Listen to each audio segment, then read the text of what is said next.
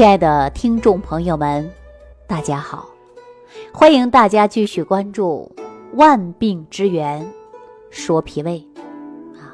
我上期节目当中啊，给大家讲到了，说人为什么要服用益生菌啊？益生菌呢，它对我们肠道有什么好处？这是很多人经常问我的，我每一天呢也给大家解释的，也给大家来说的。啊但是大家呢，如果还不了解，那今天呢，你可以认真仔细的来听听这档节目，或者呢，你在百度百科呀，你搜一下，你当然呢也会很了解啊，因为我们现在呀，各种维生素、微量元素，包括蛋白质啊，甚至呢益生菌都补充在我们生活当中来了。比如说，有的人想瘦身。比如说，有的人妇科炎症，比如说有一些人肠道啊不太好，长期便秘或者腹泻等等，啊，特别是面对于小孩经常腹泻或者是便秘的，很多作为爸爸妈妈都会给孩子选择益生菌来调理肠道，达到的呢就是防止腹泻的目的，哎，但不但是小孩，即便是成人，会有了腹泻、便秘。你上医院就诊的时候啊，无论是病毒、细菌啊，还是哪一种引发的腹泻，那医生啊都会告诉你啊，说你肠道菌群失调了，对吧？就是这样的原因，所以说很多人对益生菌呐就产生了兴趣啊。我也告诉大家，益生菌呢确实就是我们人体当中不可缺少的一种菌，我们叫益生菌。也叫有益菌，大家说这益生菌到底是何方神圣啊？为什么它能调理肠道呢？对吧？顾名思义啊，因为呀，益生菌它最主要的就是我们肠道的微生物。一般来说呀，益生菌呢，主要就是植入于人体的生殖系统和肠道内的。啊，它的作用呢，就是改善人体生殖系统和肠道的微生物平衡，发挥着很大的作用。比如说，它能够排出宿便，对吧？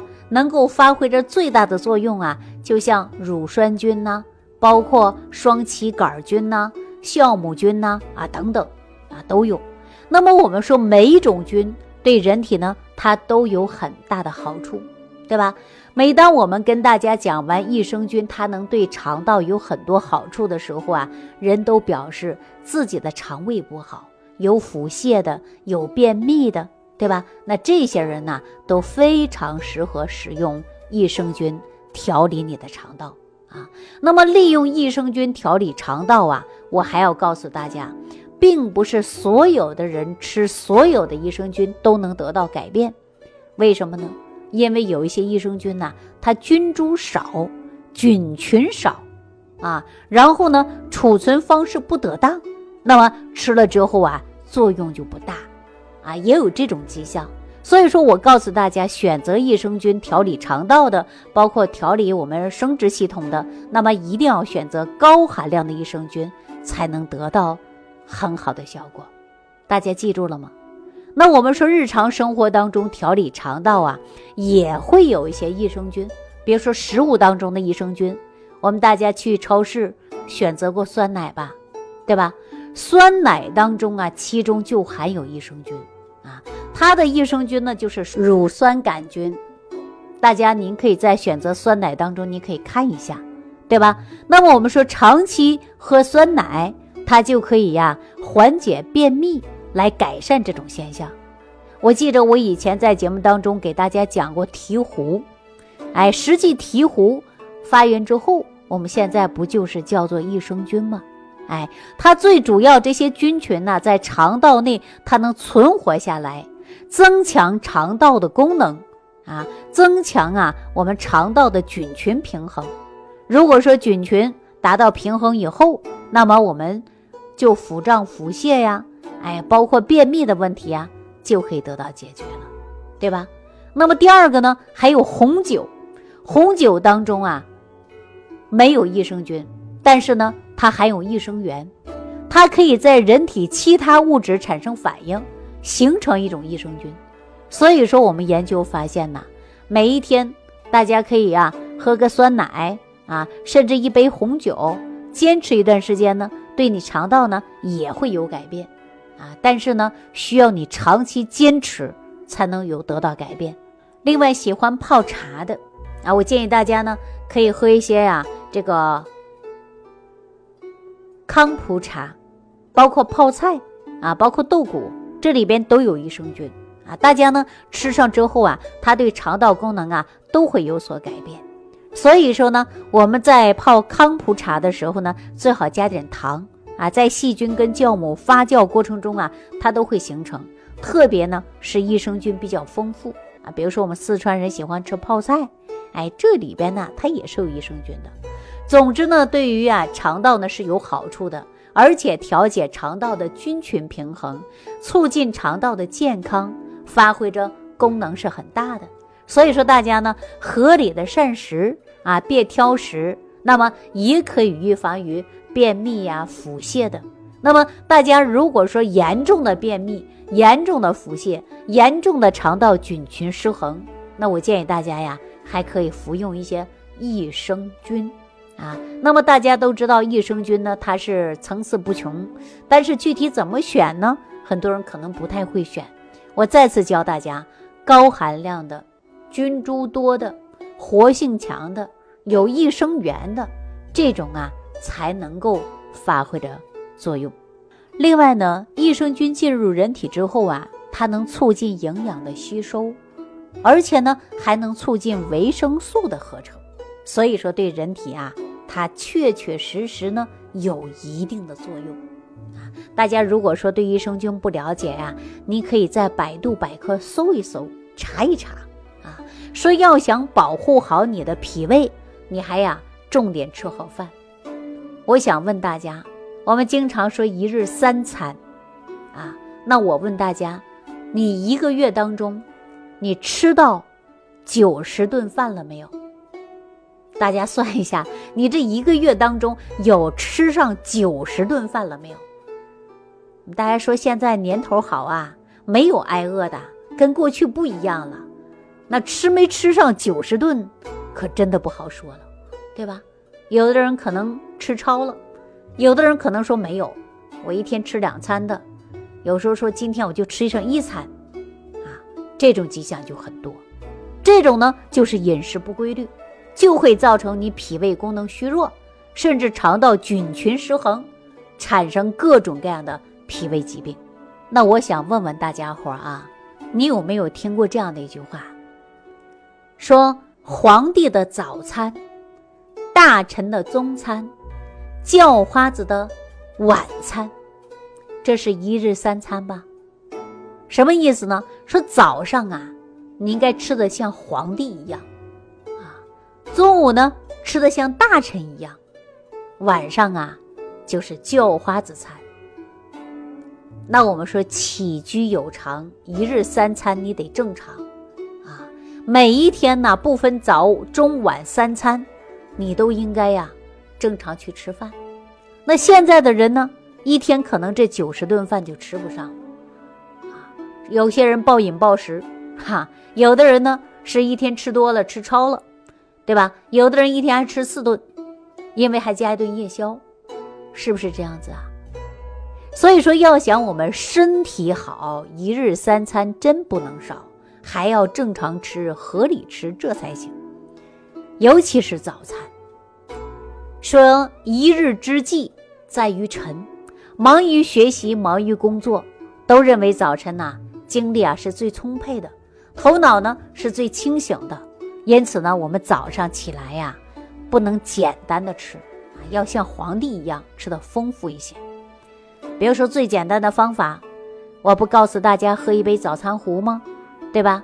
你再配合一杯豆浆，啊，如果说不是体寒的人，你还喝一杯牛奶，吃上个面包片，或者自己呢蒸的小馒头，啊，都是可以的。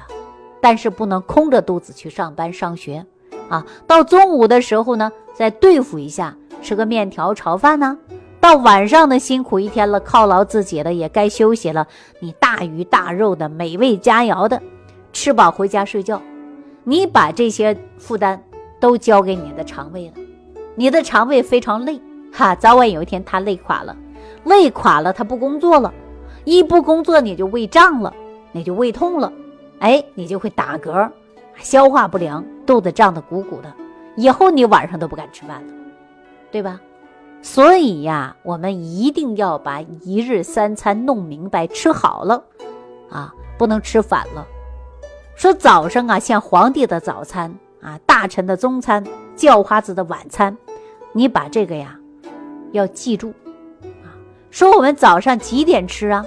大家记好了，七点到九点呐，这是为一个时辰，这时候呢是胃经当令的啊。如果说胃经当令的时候，气血呢也是最旺盛的时候，你进食也最容易吸收和消化的时候，所以说早餐一定要吃。而且还要吃好，把食物呢营养呢还要丰富，啊，这样呢对你人生健康还是有帮助的。我这样一说，大家可能不会吃了。那我到底吃什么呀？我告诉大家啊，杂粮、薯类、肉、鱼、蛋、奶、蔬菜、水果都可以吃，啊，那么我们说主食可以吃一些，肉食可以吃一些，啊，豆制品。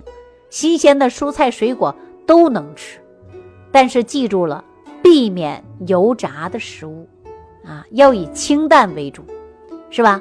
因为是大臣的中餐，这句话来说呀，很重要。不但要吃饱，还要吃好，还要自己呢安排自己的时间，啊，不能说，哎呀，我这三餐我想什么吃就什么时候吃，这是不对的，啊，要符合于我们自然的规律，这样呢，我们呢。就可以对于身体呀有很大的帮助，对吧？说大臣的中餐这句话呀，记好了，不要吃得过饱，要搭配好啊。因为呀，你中午吃的太饱了，你呢很多的时候啊，你就会呀影响你的吸收和消化。